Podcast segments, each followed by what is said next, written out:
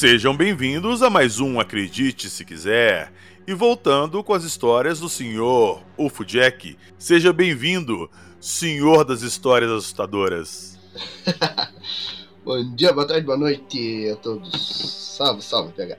Hoje vamos contar mais algumas histórias, acho que as mais mais interessantes, eu acho. As mais assim, mais recentes também, né? Então tá. Atiçou minha curiosidade. E nós vamos saber das historinhas daqui a pouco, logo depois da vinheta.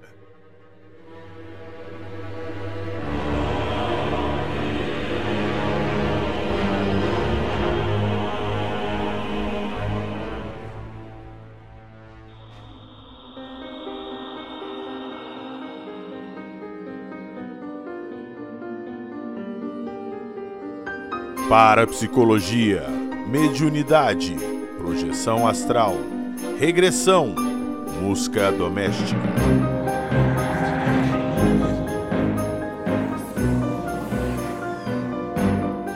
Acredite se quiser.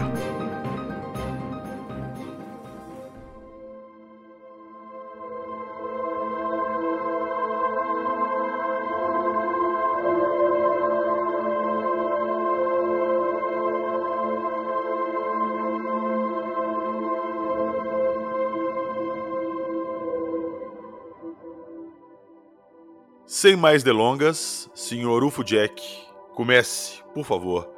Certo. Bom, depois que desse negócio de Peruíbe, uns anos depois eu casei. Fui morar em Antonina. Antes de, de casar, um tempo antes, eu fui. Me mudei antes para lá, porque a gente estava abrindo uma escola lá em Antonina. E então, por um tempo, eu morei num hotel que tinha no centro da cidade de, de Antonina. Primeira noite que eu passei em Antonina, o meu quarto ficava no primeiro andar, de frente para a rua. E aí, naquela época, eu ainda tinha medo dessas coisas espirituais, digamos assim, e acordei por volta das três horas da manhã com algumas pessoas falando muito alto na rua e falando, colocando alguma coisa na, numa esquina lá, acendendo umas velas e falando, venha, não sei o que, não sei o que, não lembro o que, que eles estavam invocando, mas eles estavam invocando alguma coisa ali. E meu Deus do céu, onde eu amarrei meu cavalinho dessa vez, aí foi pra cama, cobri até a cabeça. Eles estavam invocando alguma coisa? Invocando alguma coisa na esquina, em frente ao hotel ali. Putz, velho. E eu ouvindo ali algumas coisas, e então eu fui pra cama ali, me cobri até a cabeça ali, fiz alguma oração ali para afastar qualquer mal que pudesse estar vindo, né? Mas depois né, segui a vida. E aí, depois teve o casamento e tudo. A gente se mudou dali para uma outra casa que era ali perto, que ficava perto da, da escola também. E Antonina tem um dos carnavais mais famosos do Paraná, um dos mais concorridos. Então, como a nossa nosso quarto ficava também de frente para a rua, nessa casa que a gente estava morando, essa rua ia dar muito perto lá da, da onde estava tendo a, o desfile das escolas de samba, os bailes de carnaval e tudo. Então o som que a gente estava ouvindo ali era muito alto. Então falamos, ah, vamos pôr a, a cama ali na sala e tudo, e o colchão ali na sala, a gente dorme ali e tem menos barulho. A gente puxou, ficou o colchão no chão e tudo, e começamos a dormir. E aí, em determinado momento, eu não estava, assim, sabe quando você não está 100% dormindo ainda, mas você tá com um pouco de consciência, mas não está dormindo nem acordado, aquele estado intermediário. Eu estava de barriga para cima e de repente eu vi uma coisa muito feia de pé olhando para mim e jogando uma luz vermelha diretamente no meu olho. P Pera aí, Jackson. Descreva a coisa muito feia. Você chegou a ver? Sim, eu vi. A, a coisa mais próxima, assim, que eu poderia comparar é com uma mosca. A cabeça de uma mosca. Uma, uma peraí, eu, eu, juro pra você que eu achei que você ia falar um Grey, alguma, uma mosca. Mosquito? Mosca? Uma mosca. Sabe a mosca? A mosca tem aquele olhão grande. Sim, cheio de, de, de olho bisotado, isso. cheio de olho. Isso, isso. Então era aquilo. Só que ela tinha alguma coisa na boca. Um tubo, uma coisa assim. E jogava uma faixa de luz vermelha na minha cara. E aquilo me assustou e eu acordei berrando. Sentei berrando, né? E aí eu assustei minha ex-mulher lá, minha ex-esposa, e expliquei para ela o que tinha visto ali, né? Mas quando eu sentei já não tinha mais nada, né? Você já pegou uma cabeça de uma mosca olhando no microscópio? Não, eu só vi fotos, mas não cheguei a olhar diretamente. Não. Nas fotos também você vai notar o que eu falei. Ela tem uma tromba ali que parece um ah, é? tubinho é? mesmo. Hum, olha que interessante. Pois é, a, a mosca, o que, que ela acontece? Esse é por causa, por causa daquele filme A Mosca. Ela tem uma probóscide ali, uma trombinha, que ela tem tipo uma almofadinha na ponta. Então ela pega aquela almofadinha, ela põe em cima de um alimento, joga ácido ali, dissolve o alimento e chupa aquilo, sacou? Uhum. Então tem esse tubinho. Hum, interessante. Cara, não, não é interessante, não. é apavorante. Eu não lembrava de, de tubinho nas fotos que eu tinha visto, então, olha, interessante, hein? Pegar... Agora, se era realmente uma entidade, alguma coisa assim, eu não sei dizer, mas eu sentei muito assustado naquele colchão Eu fico escutando essas histórias assim, que ah, eu acordei de noite e vi alguma coisa olhando para mim, sentado na minha cama, me pegando. Cara, quantas vezes eu tô dormindo aqui, eu acordo de noite, o quarto tá todo escuro, e eu fico às vezes com o cu na mão de abrir o olho e ver alguma coisa.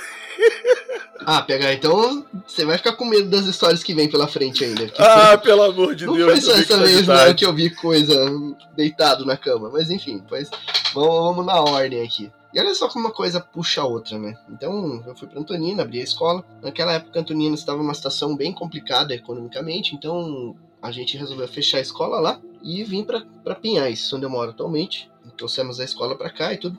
Só que a administração nunca foi a minha área, né? Eu sempre gostava de dar aula e quando abri a escola eu vi que eu não dava aula, eu só administrava, né? E aí também teve aquela crise de 2008 e tudo, então gerou uma série de dificuldades assim para todo mundo. Então, chegou um ponto que eu resolvi encerrar essa fase, fechar a escola e tudo, e acabou coincidindo também com a época em que o casamento estava bem ruim. Então, a gente resolveu se divorciar tempos depois, né, depois de eu fechar a escola. E aí eu voltei a dar aula, voltei a trabalhar como professor e tudo. E nessa fase, nesse processo de fechar a escola, terminar o casamento e tudo, eu fiquei numa situação bem complicada, né, em todos os sentidos assim. Então, eu tava realmente muito ferrado. E aí nessa época que houve assim, digamos assim, o renascimento para a espiritualidade, né? Porque eu sempre estava ali uma coisa ou outra e tudo, mas sempre me fechava assim, sempre acabava fugindo do,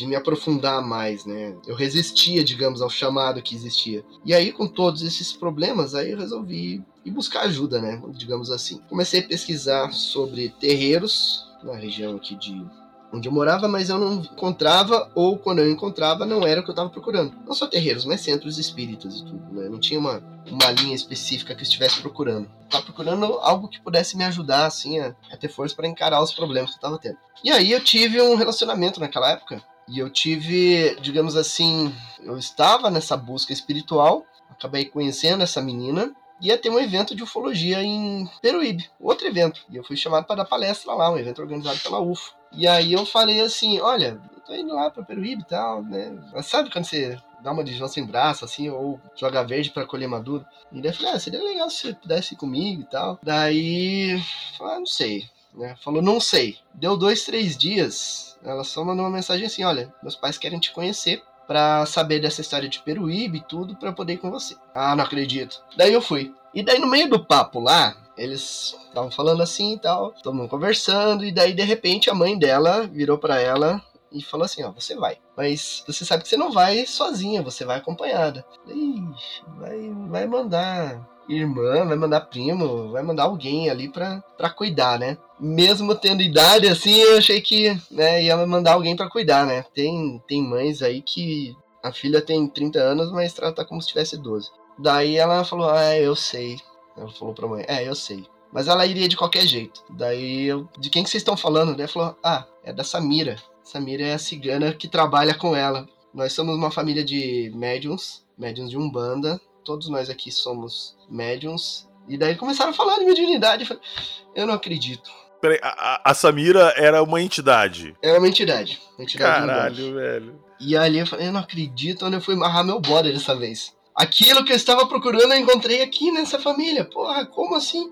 E aí a gente fez a viagem, a viagem inteira falando sobre espiritualidade e tudo. E, nossa, foi muito legal. Assim, aprendi bastante. Aí que comecei a ver um banda com outros olhos. Só que daí o relacionamento não foi pra frente, né? Deu cinco meses, a gente se separou. E a gente se separou por uma situação bem ruim, assim. digamos. Porque no meu trabalho tinha uma mulher lá que se encantou comigo, digamos assim. Ela fez de tudo, né, para parar, criava intriga.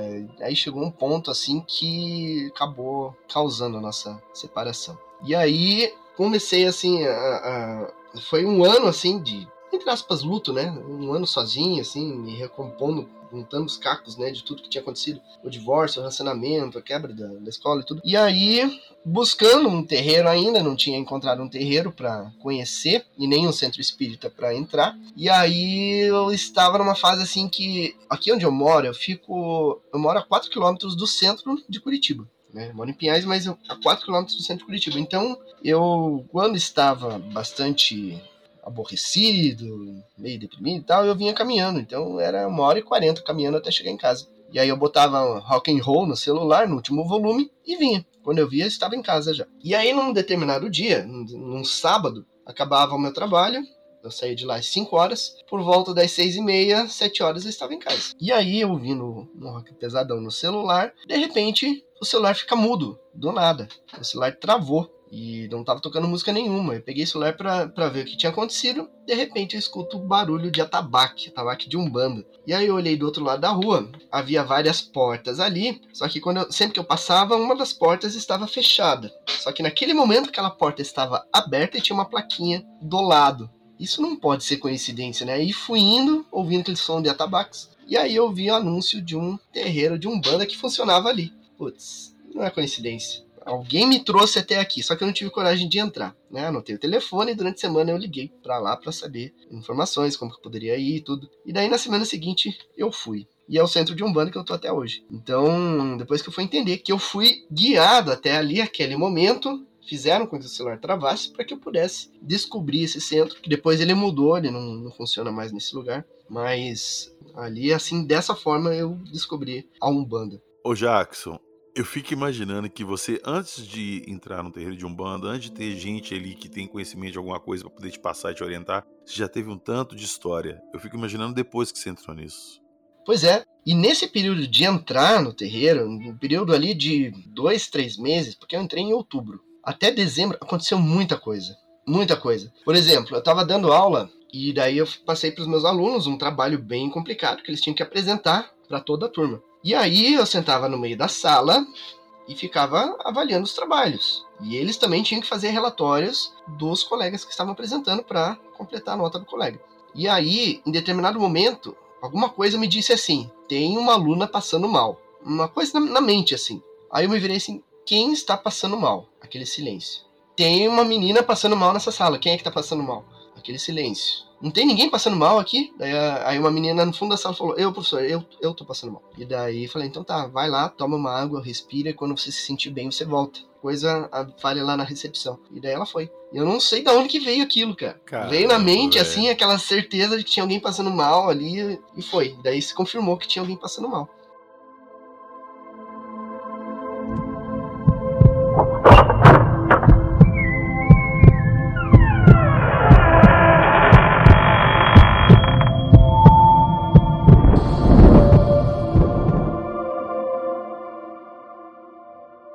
Teve uma outra ocasião também, que daí, nesse mesmo período aí que eu tava começando na Umbanda, eu tive uma experiência fora do corpo que foi surreal. Eu tive várias naquele período, mas teve uma que foi surreal. Eu me vi.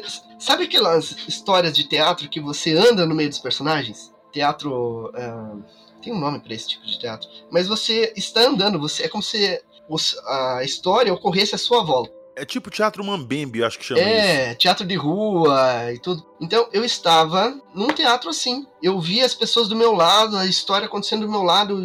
E a história era sobre duas mulheres que tiveram bebês e uma delas perdeu. E ela culpou a outra cujo bebê não perdeu, cujo bebê ficou vivo. E aí ela jurou que iria roubar a criança da outra mulher. E aí, eu, a noite inteira vendo aquela história acontecendo. E aí, ela fez um monte de coisas, um monte de ações e maldades lá pra mulher, até que uma hora ela conseguiu roubar a criança. E ela saiu rindo, hahaha, roubei a criança. E aí, a, a mulher, a dona da criança, a mãe verdadeira, e o marido estavam atrás, olhando ela fugindo com a criança, correndo, chorando, né? Elas estavam chorando. E aí, a mulher rindo, ela deu três, quatro passos e parou Ela olhou para a criança, olhou para a mulher e falou: Eu não posso fazer isso, porque não se paga um crime com outro crime. E daí veio a lição que o espiritual queria me passar, que eu não poderia fazer qualquer tipo de desejar qualquer tipo de maldade ou fazer qualquer tipo de ação com as pessoas que me prejudicaram até aquele momento, por estar naquela situação ruim que eu estava. Você está me falando que essa situação toda que você viveu foi como se fosse uma situação extracorpórea, que foi uma situação que você realmente viveu, não nesse plano, no outro? Não, esse teatro eu estava apenas como espectador, vendo a cena acontecer mas o ensinamento dele é que eu não poderia desejar mal para as pessoas que estavam me ferrando, que me ferraram lá no, com empresa, com casamento, depois com esse outro relacionamento. Eu não deveria desejar mal para eles ou fazer qualquer coisa contra eles. Eu deveria apenas perdoar, entendeu? Entendi. É um ensinamento que eles me trouxeram ali com essa experiência fora do corpo. Aí teve uma outra, nesse mesmo período aí, uma outra experiência fora do corpo que eu tive e que de repente eu estava num jardim, eu estava passando a mão nas plantas, andando, andando, de repente eu vi um índio, um índio pele vermelha daqueles lá dos Estados Unidos, parado me olhando, um índio, um índio já na casa dos seus 50 anos por aí, olhando com um porte assim bem altivo, e ali eu conheci um dos meus mentores. E aí foi interessante, olha só, antes de chegar nisso, teve o prévio, digamos assim. Na Umbanda, as entidades não chegam se apresentando, ó. Ou falam assim, ó, você vai trabalhar com entidade tal. Você é preparado. Existe uma preparação para você saber quem é. Então, quando eu via determinados determinadas músicas de Umbanda e tal, que falava de determinado índio, na Umbanda a gente chama de caboclo, eu sentia um, um arrepio, assim, digamos. Aí teve uma certa vez que eu fui num outro terreiro para assistir a gira e tocou músicas desse caboclo e um médium incorporou esse caboclo. Bem na minha frente, eu senti muita energia naquele momento. E aí, teve um outro, uma outra música de um banda que falava desse caboclo, falava de vários, né? Mas falava o nome desse caboclo e ficou uns dois, três dias com o nome desse caboclo, só com esse trecho da música. E aí, tive essa experiência fora do corpo, estava andando assim, cheguei para esse índio e ele falou: Você sabe quem eu sou? Daí eu lembrei da música, lembrei das coisas que eu estava sentindo quando eu ouvia as músicas desse caboclo. Eu falei: o senhor é o caboclo Ventania. Daí ele falou assim, e nós iremos trabalhar juntos. Ali eu, eu conheci o meu caboclo. Eu já vi ele outras vezes também. Ô, Jackson, só, só esclarecer uma dúvida com você. Como é que você sabe que essas situações foram uma experiência extracorpórea? Você se viu saindo do seu corpo? Você se viu deitado na cama e, e dali você continuou? Não, eu não me vi saindo. Só uma vez que eu me vi saindo fora do corpo durante uma, uma trilha que eu fiz. Eu já conto essa história é, a experiência fora do corpo ela é diferente do sonho. Que no sonho, às vezes você, por exemplo, eu posso sonhar que eu estou aqui no meu escritório de trabalho, aqui na, onde eu trabalho, e de repente passa um elefante na minha janela. Eu moro no quarto andar, mas é como se passasse um elefante aqui na minha janela, eu olhasse e saísse pela janela e de repente eu estivesse na casa da minha mãe. Sabe? Um sonho, ele é onírico, ele muda, ele, é, ele tem um monte de coisas surreais, absurdas que vão acontecendo. Ele não, às vezes ele não tem sentido algum. Agora, uma experiência fora do corpo, ele pode ser acompanhado de muita lucidez e ele não tem essas coisas surreais, ele tem padrões. E ali os ensinamentos que você recebe, as coisas que você faz, são tudo dentro desse padrão. Ela não foge do padrão. Essa experiência que eu tive fazendo trilha, por exemplo, a gente fez trilha e durante a noite a gente acampou num determinado local e durante a noite teve uma hora que eu sentei no que eu sentei, eu olhei para trás e me vi dormindo. Meu corpo estava dormindo, mas eu estava sentado. Eu falei, opa, uma experiência fora do corpo. Vou aproveitar. Ok. Opa, uma experiência fora do corpo, vou aproveitar. É, foi isso mesmo. E aí eu saí, atravessei a, a, a parede da barraca e fui caminhando. Aí cheguei num local a trilha que a gente fez foi o caminho do Itupava. O caminho do Itupava ele margeia por vários trechos ali na ferrovia. Essa ferrovia que você ouve o trem passando aqui, que foi construída é, em 1889, se não me engano. Muita gente morreu construindo essa rodovia, essa ferrovia. Principalmente nos trechos da serra, lá onde a gente estava acampado. E aí, caminhando por esse trilho, eu cheguei num local onde havia uma escadaria que ia em direção a um plano superior que era onde eles usavam para fazer a, o resgate dos, de quem morria nessa construção. E eu cheguei ali depois que eu fui saber que essa era a função da escada, mas eu, né, na época não, não sabia disso. Então, você ter uma ideia, a lucidez que eu tive nessa experiência fora do corpo na trilha, quando eu acordei, eu fiquei decepcionado. Sabe quando você quando você sonha e você acorda, você tem aquele aquele patamar de comparação, aquele grau de lucidez do sonho e o grau de lucidez de estar acordado. Uhum. Você tem consciência que foi um sonho? Sim. E nessa experiência fora do corpo, era como se eu tivesse a minha consciência muito superior ao que eu tenho acordado. Então eu estava mais consciente fora do corpo do que quando eu estou agora acordado, por exemplo. A consciência era superior, entendeu? Voltei pro corpo é como se eu estivesse sonhando.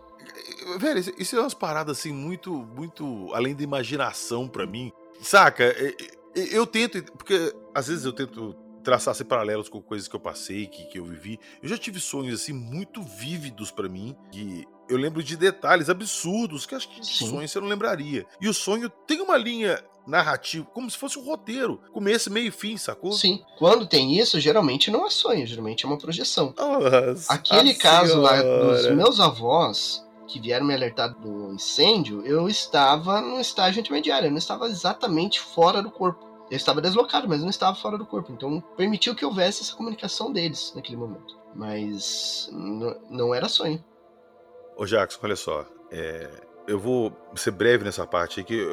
É um ponto assim, que eu não gosto muito de tocar, não me, não me, traz boas lembranças. Me traz boas lembranças no sentido da resolução, mas enfim. Eu, há muitos anos atrás, eu andando de jet ski numa represa, aconteceu um acidente e um amigo meu morreu afogado do meu lado. Eu tentei segurar ele, assim, quase 40 minutos nadando ali, não consegui, não apareceu socorro e ele morreu afogado do meu lado.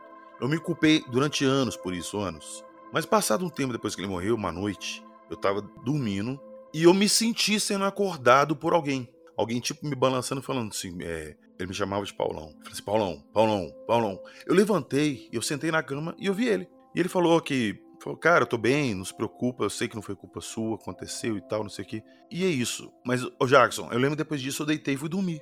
Então, não foi um sonho, saca? Uhum. Durante anos eu fiquei me questionando isso. Mas uma coisa eu te falo assim, que eu sempre tive dúvida se foi real ou não, mas isso me trouxe uma paz gigantesca, cara. É, isso provavelmente foi uma experiência fora do corpo. Saca? E, e tipo assim, esse tipo de assunto já não foi a primeira vez que aconteceu assim, de eu ter esses sonhos nítidos, vívidos, assim, sacou? Mas eu sempre encarei uhum. que fossem sonho.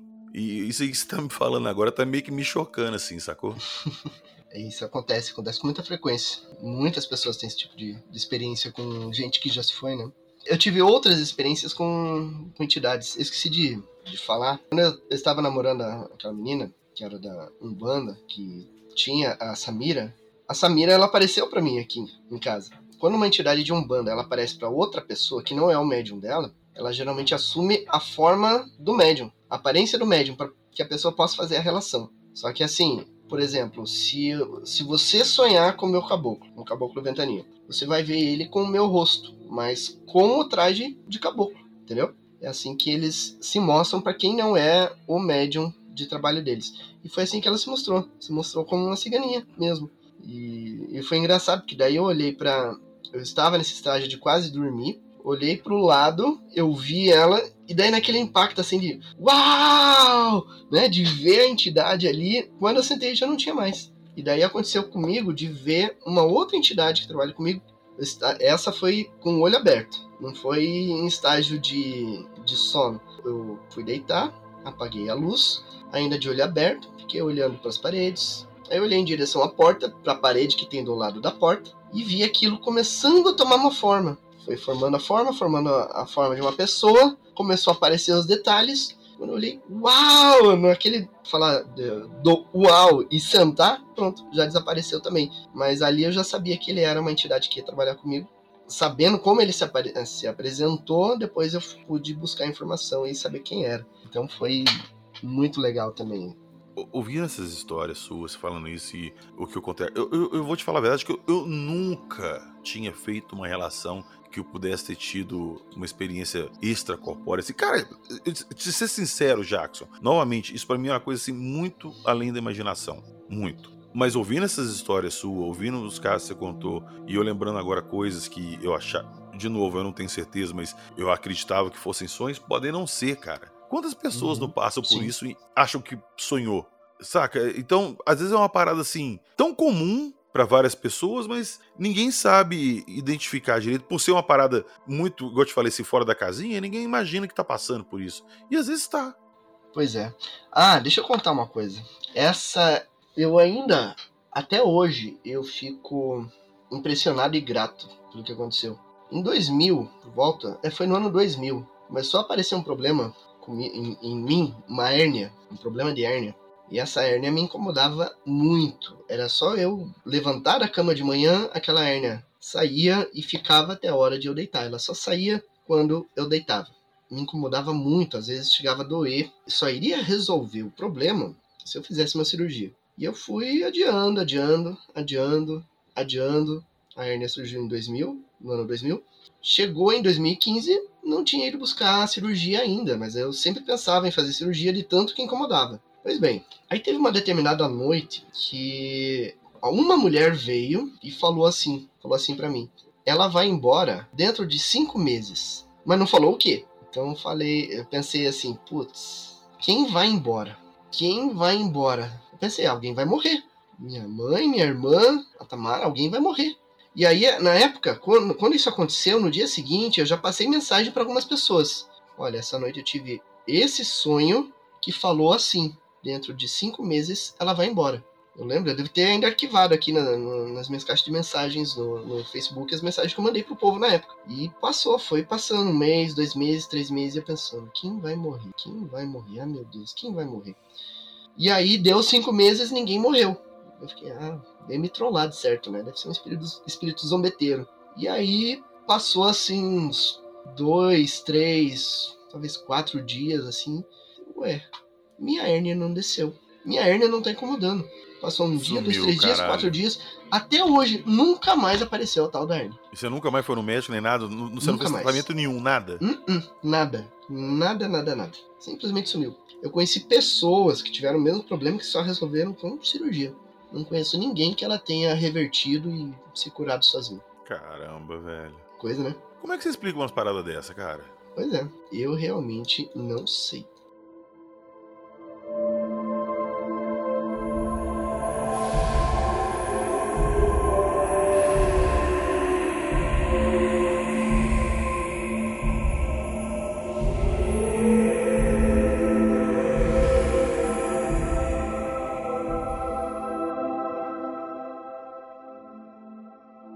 Outro caso mais assustador.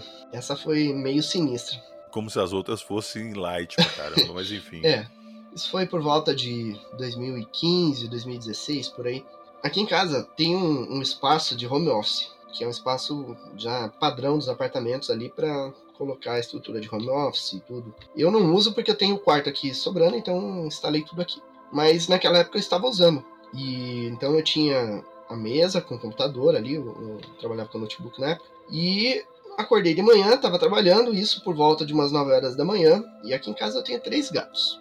Tenho o Tunico, que é o mais velho, tem a Dulce, que é do meio, aquela colorida peludona que vocês veem às vezes. O Tunico é o cinzento. E tem a Lilica, que é a frajolinha, branca e preta. E aí, a Lilica é mais novinha e ela é menorzinha, a própria fisiologia dela. E aí, naquele dia, estava eu trabalhando ali, Tonico e a Dulce dormindo na sala. E da, do home office eu conseguia ver a sala, então eu via o sofá, via a televisão e via parte da porta que vai para a varanda e também a entrada da cozinha ali. E na, do meu lado direito eu via a entrada aqui do espaço onde eu trabalho hoje, né?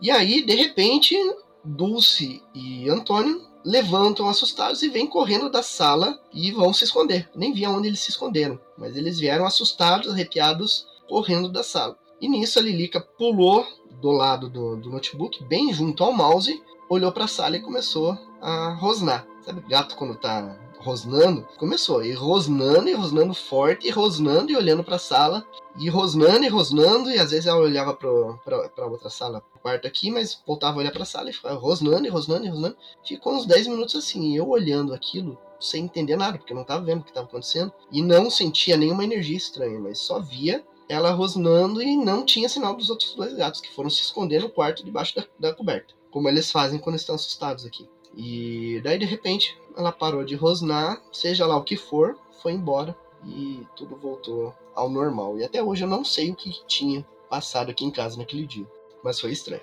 É, você está me contando essas histórias e agora? Eu queria contar para os ouvintes aqui uma história que aconteceu com a gente. Eu contei isso no episódio de TCI com a Sônia, mas eu queria agora te incluir para contar essa história. A gente estava gravando um episódio eu não lembro qual agora, e durante a edição eu escutei uma voz de mulher. Eu peguei e te mandei. Me conta aí, eu te mandei esse áudio, o que, que você. Eu quero escutar isso de você e pra todo mundo tá escutando a gente. Eu te mandei o áudio, o que, que você fez com esse áudio e você conta daí. Bom, na hora eu passei o áudio no grupo lá do, do terreiro, e aí toda, todo o pessoal do terreiro ouviu. Mas na, na Umbanda a gente tem hierarquia, tem os médiums né, normais, tem os capitães de terreiro e tem já aqueles que têm graduação de sacerdote, pais e mães de santo. Inclusive, eu tenho, já, já atingi também essa, essa. Já fiz a coroa, como dizem, né? Já tenho a graduação de sacerdote. Mas eu quis mandar para ver a opinião deles. E daí cada um ouviu e eles falaram: Ó, oh, eu senti um arrepio muito estranho. Ah, eu senti algo muito esquisito. Jesus. Só que tem uma lá que é, ela é médium ostensiva. Ela, o tempo todo ela tá vendo, ouvindo, está em comunicação com os guias dela. E aí ela falou: Olha, eu ouvi isso e senti uma aflição muito grande. Então, pelo que eu percebi, era alguém que tá, estava precisando de ajuda e passou aí pedindo ajuda. E como sempre tem entidades aí na sua casa para proteção, eles já atuaram para resgatar, seja lá quem for. E foi isso que ela falou. Possivelmente era alguém ali esperando, pedindo ajuda, né? Pior de tudo, depois que eu te mandei isso, você mandou pro pessoal, aí você me falou isso que você me falou agora, você virou e me contou, falou assim, PH, eu não falei com você nada durante a gravação, mas eu tava sentindo um cheiro de podre aqui hoje durante o dia inteiro e não tinha Sim. nada estragado aqui. Era cheiro de ferida podre, Caralho, sabe? Ferida, pus. Eu não sei de onde vinha aquele cheiro e olhei, eu, aqui tava tudo limpo e aí eu comecei a verificar tudo de novo e realmente não sei de onde vinha aquele cheiro que depois foi embora do nada, assim, parou aquele cheiro. Não, é pior de tudo que vocês escutaram no episódio com a Sônia, que eu falei esse caso pra Sônia, mostrei o áudio para ela, achei que ela fosse me dar alguma explicação, sei lá, não, gravação cruzada. Ela não, pode ser realmente um espírito errante que estava passando por ali e como viu o canal aberto, resolveu pedir ajuda. Cara, vocês tratam isso com uma simplicidade que, que eu juro que eu gostaria de, de, de, ter essa parte de espírito que você tem, mas eu não tenho. É que, pega, toda semana eu tô lá no terreiro, toda semana eu converso com as entidades, tem as giras. É, de novo, normal pra você falar isso. É, mas pra, pra mim é normal, não tem, não tem mais medo. O medo foi embora. É que o medo, ele vem daquilo que a gente não conhece. Então. Que porque a primeira coisa que vem na cabeça é isso, a gente tem medo do que a gente não conhece. Mas tem certas coisas, depois que a gente passa a conhecer, a gente passa a ter mais medo ainda. É, mas aí é questão de, de tratar o, o próprio interior, né? Se preparar, confiar naquilo que você tem, naquilo que você é, naquilo que você faz. Eu, essa questão de confiar no espiritual, eu, eu desenvolvi. Desenvolvi no, na prática do terreiro. Pra você tem uma ideia? Há uns quatro anos atrás, eu fui de novo lá pro interior né, visitar meus parentes e tudo. Minha avó já tinha falecido, mas eu tenho ainda meus, meus tios, meus primos lá. E aí a gente foi pra beira do rio pescar. Eu, o Josiano, que eu comentei agora há pouco, e dois amigos dele lá. E daí lá começou a rolar papo de ufologia, papo de fantasma, e daí eu descobri mais alguns casos interessantes para investigar. E aí, meu primo, ele adora, né? Adora uma cervejinha, adora uma pinga tal. E daí, como a gente foi de moto, para voltar, ele estava realmente, né? Tava na manguaça mesmo. E os outros lá também não tinha espaço na moto deles. Eu falei, meu Deus do céu, isso vai dar merda.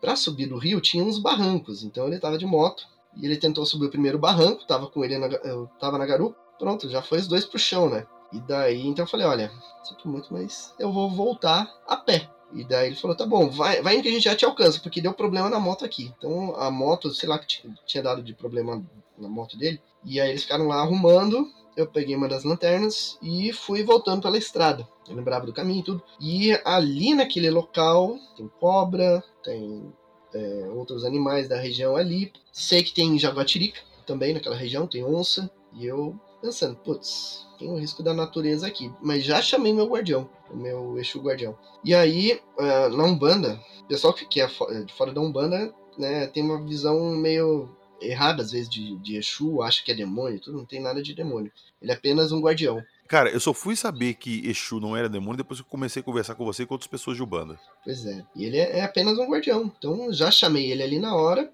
para fazer toda a proteção, né? Para que eu não tivesse nenhum problema com animais, com qualquer coisa que pudesse aparecer, até mesmo com espíritos, fantasmas, que ele tem muita visagem. Né? As pessoas ali geralmente veem muito fantasma. Então já chamei ele ali para proteger, né? E aí então fui com a lanterna e quando cheguei numa porteira de madeira que eu iluminei do lado da estrada, eu vi certinho o contorno dele. O meu eixo ele trabalha com capa, ele tem uma capa preta que cobre, tem touca e tudo, então cobre toda a cabeça vai descendo até os pés. Então eu vi exatamente aquilo, do lado ali iluminando. Então agradeci a presença dele ali e esperei os, os piá voltar com, com as motos, né? Então deu uns 40 minutos, vieram com as motos ali. Só que daí, nesse tempo de 40 minutos, paguei a lanterna ali e fiquei ali, bem de boa, bem tranquilo, me sentindo totalmente seguro. Então é a questão de você confiar, né? Você conhecer as coisas e confiar. Se aparecesse algum espírito ali para mim, eu provavelmente não teria medo, né? Eu digo provavelmente porque na hora H as coisas são diferentes, né? Agora eu tenho a vivência da Umbanda e tudo, então eu não teria medo. Mas se ele viesse com uma aparência ruim, uma aparência animalesca, tentando é, assustar de alguma forma, e eu permitisse o susto, aí a coisa poderia ser ruim. Jackson. Ué, Acho que alguém não vai dormir à noite, né, PH? Não, não vou, não vou mesmo. Não Talvez vou. alguns ouvintes aí também não durmam à noite, mas enfim. Nossa.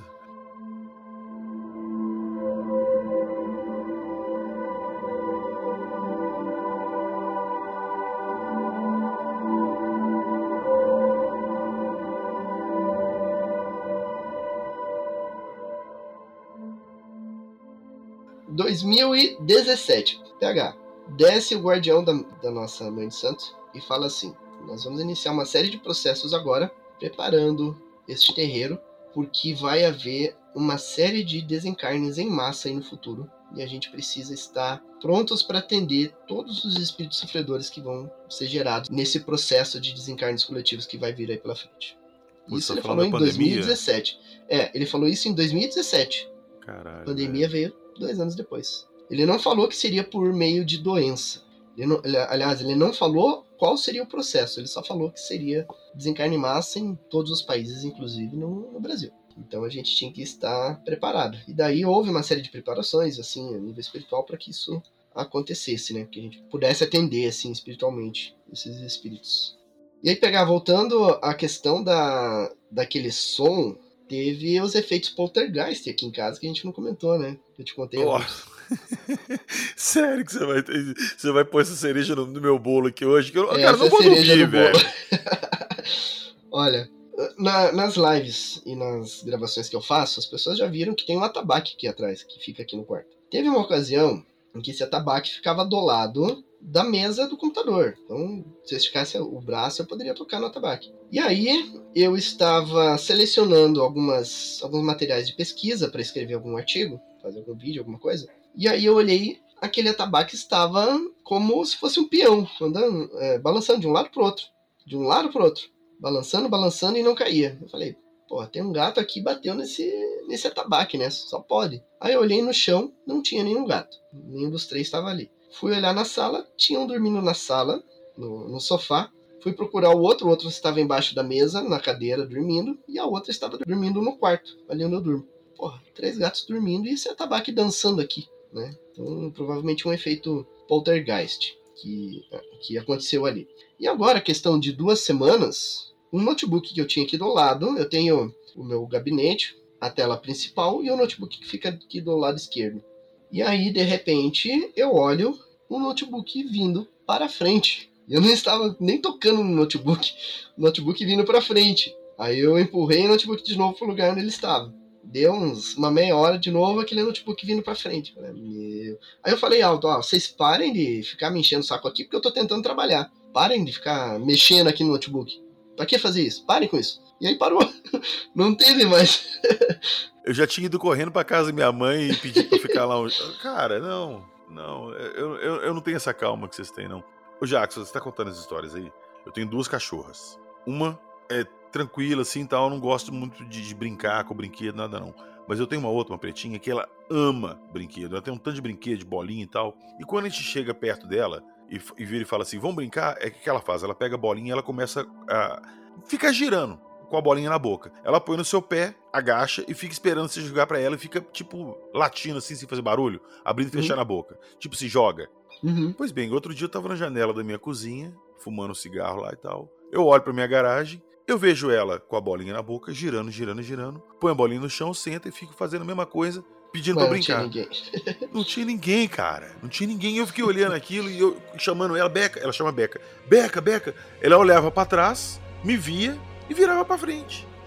Cara, foi muito sinistro isso. Foi muito sinistro. Eu, eu, juro que eu tive a impressão que tinha alguém ali com ela. Que coisa, hein? Os animais têm mediunidade também. Eu não queria ter gravado esse episódio, não.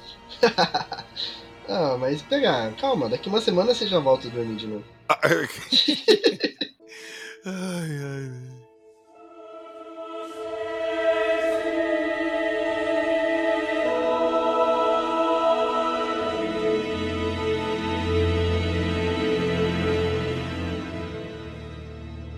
Eu espero que vocês estejam ouvindo isso à noite para vocês sentirem um pouquinho do, do meu drama. Mas valeu, Jackson, por esses. Pô, esse papo foi totalmente inesperado, para mim, totalmente fora da caixinha. Foi muito legal e, pô, me fez assim, pensar em muitas coisas. Que, igual eu te falei antes, eu jurava que podia ser sonho e tal, de repente não é. Quantas pessoas estão escutando a gente e não passam pela mesma coisa? Pois é. Pois é. Mas enfim, o de sempre, vão lá na descrição do episódio. Eu, eu tô meio abalado, vocês me desculpem. mas vocês vão lá na descrição do episódio e lá tem o link do nosso Apoia-se. Entrem lá no nosso Apoia-se, dá uma moral pra gente. Entra lá no grupo do WhatsApp pra trocar ideia com a gente, pro Jackson contar as histórias, ficarem sem dormir, sacou? Vai lá no canal do Jackson, o Fenômeno no YouTube. Se inscrevam no canal do Jackson pra vocês tentarem. Eu não vou nem falar tentar aliviar um pouco a mente, não, porque vocês vão ver coisas lá de ufologia também que vai tirar o sono de vocês. Então é isso. Agradeço a todos que nos escutaram. Se vocês puderem avaliar a gente no Spotify aí, vai ajudar demais. E voltamos na próxima semana com mais histórias além da imaginação. Acredite, se quiser.